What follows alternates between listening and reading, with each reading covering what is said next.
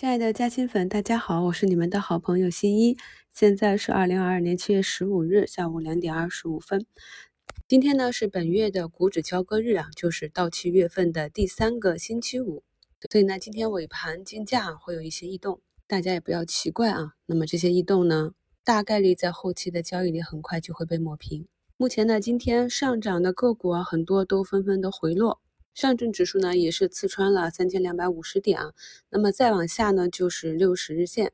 我们之前讲过啊，那么一个比较关键的压力位啊，一旦突破过去之后呢，就会变成一个支撑位。那么同样的啊一个支撑位，如果被有效跌破的话呢，也会成为短时间的一个压力位。那目前呢，上证指数就是再次回到了围绕一百二十日线啊这个半年线去做。反复的纠缠震荡，这里呢大幅的下跌啊，暂时看不到。箱体跌破之后呢，整个走势会变得更加纠结啊，支撑位与压力位啊相互交替，反复的去走一个均线纠结的走势。本轮自四月二十七日的反弹，反弹时间运行了接近十个交易周啊，那么整理呢？也不过是两周的时间啊，所以时间上不够嘛。前期就跟大家讲过啊，这里的调整需要一个中级整理，也就是啊三到四周左右。目前可以看到几大指数里面，唯有科创板啊走出了底部的红三兵，目前呢再次接近了上方的压力线。至于后期呢，这个板块是否能够在下半年脱离来自主板的影响，走出一个独立的走势啊，我们还是需要走一步看一步。关于呢，今天发布中期业绩预跌的这些公司的应对方法呢，在五评和五评下方的评论区中啊，都有跟朋友们进行讨论。可以看到呢，目前呢，大部分啊业绩短期不及预期的走势都是比较弱的。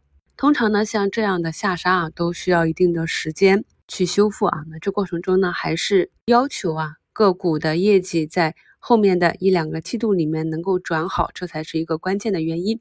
而今天我们可以从啊 DDE 当日资金动向可以看到，流入资金排名靠前的，像长安汽车啊，净流入十六个亿啊，比亚迪净流入十四个亿，还是比较猛。然后也有像东方日升啊、荣百科技、许继电器这样的光伏啊和其他的赛道股。但流出这里也可以看到，排名第一的就是 TCL 中环，流出七点四六个亿。中通客车啊，十大盛华、宁德时代、田齐锂业这些，这就是呢板块涨到一定程度的分化，而有资金去打赛道股呢，那与之跷跷板的基建股呢，今天也是跌幅第一啊，租售同权、房地产开发、物业管理这些。所以在这个板块异动的第一天啊，新一就跟大家讲，这已经是旧饭新炒了，这个持续度一定要谨慎。